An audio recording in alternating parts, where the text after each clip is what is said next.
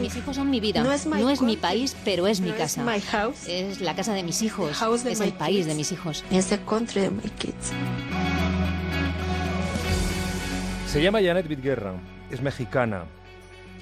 Y su nombre aparece en la lista de las 100 personas más influyentes del mundo publicada por la revista Time. Solo cuatro eh, latinos aparecen en esa lista, el Papa Francisco, el presidente colombiano Juan Manuel Santos y el futbolista brasileño Neymar.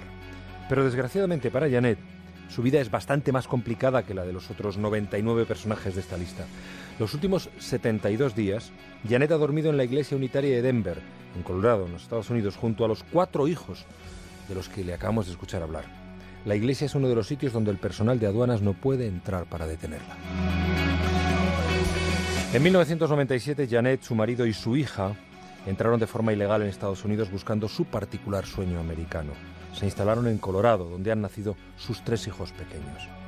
En el año 2009, Janet fue detenida en un control rutinario de tráfico.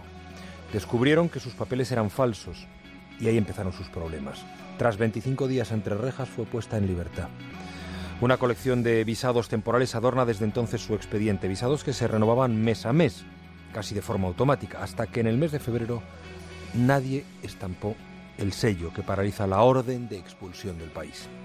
Escondida en su casa de Colorado, siguió la campaña de las elecciones americanas. Sorprendida, vio el ascenso imparable de Donald Trump y aterrada, escuchó las lindezas que el nuevo presidente dedicaba a sus compatriotas mexicanos, ladrones, delincuentes, violadores, traficantes de drogas. Janet supo entonces que su suerte iba a cambiar.